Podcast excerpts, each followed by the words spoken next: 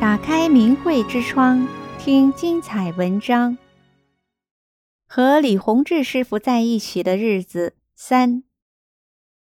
从一九九二年五月十三日至一九九四年十二月二十一日，法轮功创始人李洪志大师应中国各地官方气功科学研究会邀请，在北京、长春、广州、太原、武汉、济南、大连、郑州、重庆。等二十多个城市，共举办了五十六期讲法传功学习班，当时数万人次参加，很多人见证了李大师展现的神迹。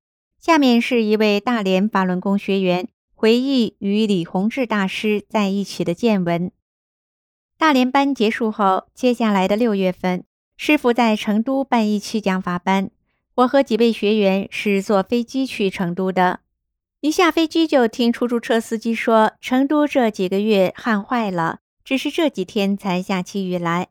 我们算了一下，雨水正好是从师傅来的日子开始的。我们知道是师傅给成都带来的福泽。尽管每天阴雨绵绵，但和师傅住在同一个旅馆，上课时跟着师傅出门，保证淋不到雨。那雨真听话。上课期间，师傅一出门马上就停。一进门，立刻又开始下。我们都亲身经历过多少次了，所以谁也没有带伞出行。星期天，当地学员出车带我们去青城山、峨眉山、乐山游玩。我们大连的四个学员荣幸地被列入邀请名单。车子一路冒雨前行。青城山很美。我们到达时，雨停了。在爬山路上，师傅对我说。你看我好像很轻松，实际上我背负着大法学员很大的业力，还要解决你们多少代数不清的历史怨缘，就像三座大山一样压在身上，每一步都很艰难。我要不给你们承担，你们谁都修不了。我含着泪听师傅讲法，师傅的辛劳，师傅的担待，谁人理解，谁人知晓啊？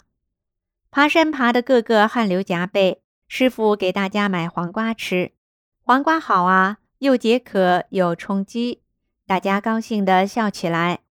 青城山上有一座道观，师傅领我们进去参观，并讲了现在佛道两家混修的情况。当我们离开道观时，我听到一位道士出声道：“哎呀，这一群人可不是一般人呐，可是了不得的呀！”我跑到师傅跟前说了这件事。师傅回头看了看，说：“这人根基还不错。”峨眉山是中国四大佛山之一。去的路上雨下得很大，到的时候虽然雨是停了，但雾气弥漫，空气十分潮湿，而且凉飕飕的。听说山上更冷，到处都有租借大衣的。我便请示师傅要不要租借几件。师傅说：“我看就买几件薄塑料的雨衣吧。”又防水又防寒，于是我用十元钱买了十件。师傅没要，说用不着。遇到了刚刚从山上下来的大连学员小韩，他不无担心地说：“山上可冷了，还下雨。你看我们穿着大衣还觉得冷，大衣都淋湿了。你们穿这个可不行。”坐缆车到金顶，一位大姐挤到师傅身边说：“有龙。”师傅手指放到嘴唇上，示意要轻声。我低声问师傅：“有吗？”师傅说：“有，不但缆车里面有，外面也有龙拖着缆车呢。”金顶上虽没有雨，但雾气腾腾。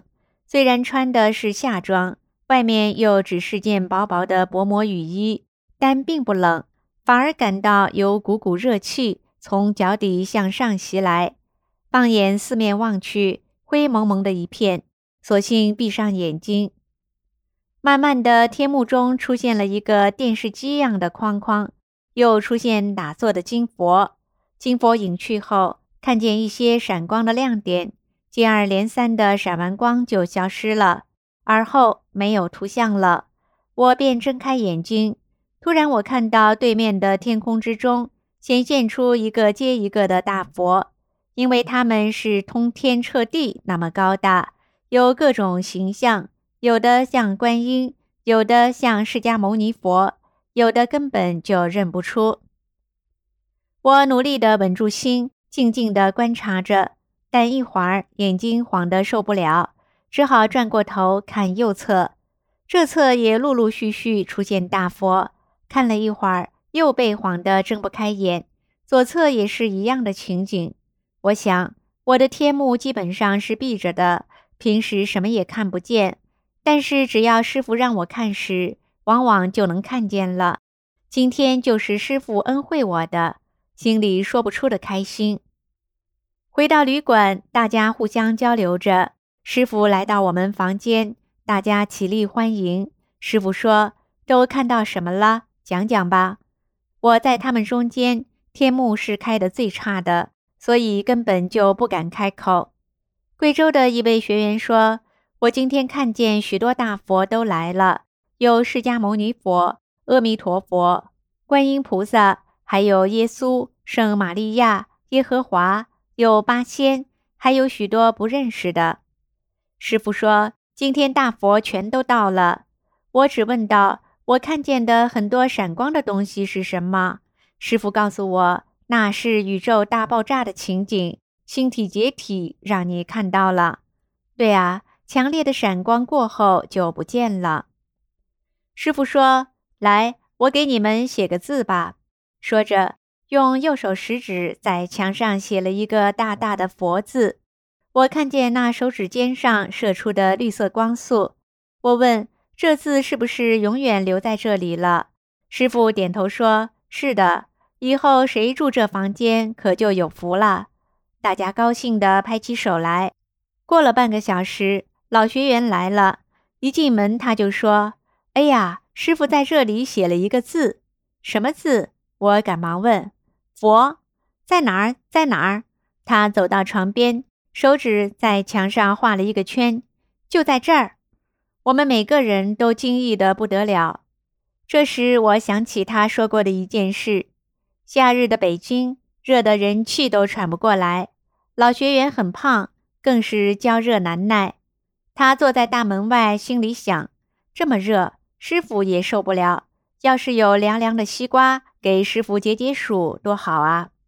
就这么一想，一会儿就见一位学员捧着西瓜来了。他又想，再来点别的也不错。一会儿又来了学员，送来几种水果。他心里挺高兴，心想事成啊。正要起身，师傅突然来到门口，严肃地对他说。行了吧，还想要多少啊？他吓了一跳。哎呀妈呀！我想什么，师傅都知道，今后可不能乱想了。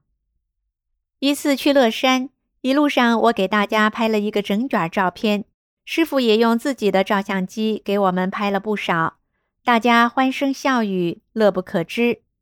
乐山大佛像有些破旧，有的地方都裂开了。老学员对师傅说。他说他的第三个脚趾头痛，又说背后有水，很潮湿，不知是怎么回事。我站在旁边听到了，便去看个究竟。第三个脚趾头有几处裂缝，还有人站在上面照相。我感到人真是造孽，连佛的身上也敢上去践踏。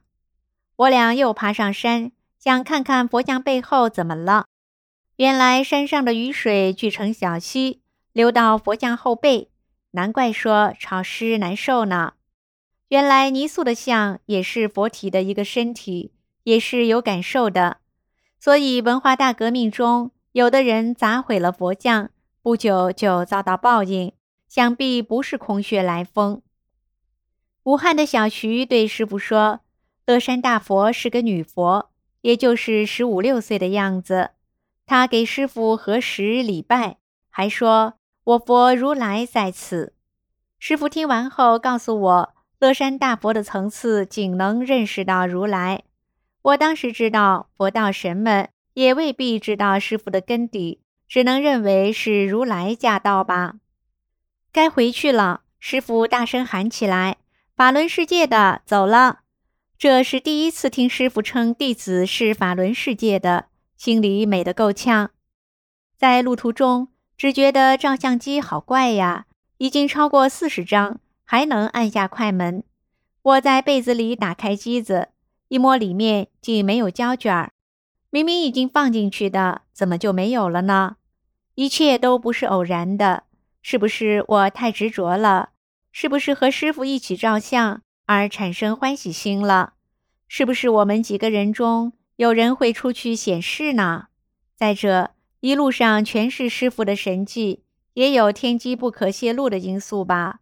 师傅还给我们照了不少照片呢，那不比我照的更珍贵吗？我自嘲自解，面对大家的不快，只好淡然处之。订阅明慧之窗，为心灵充实光明与智慧。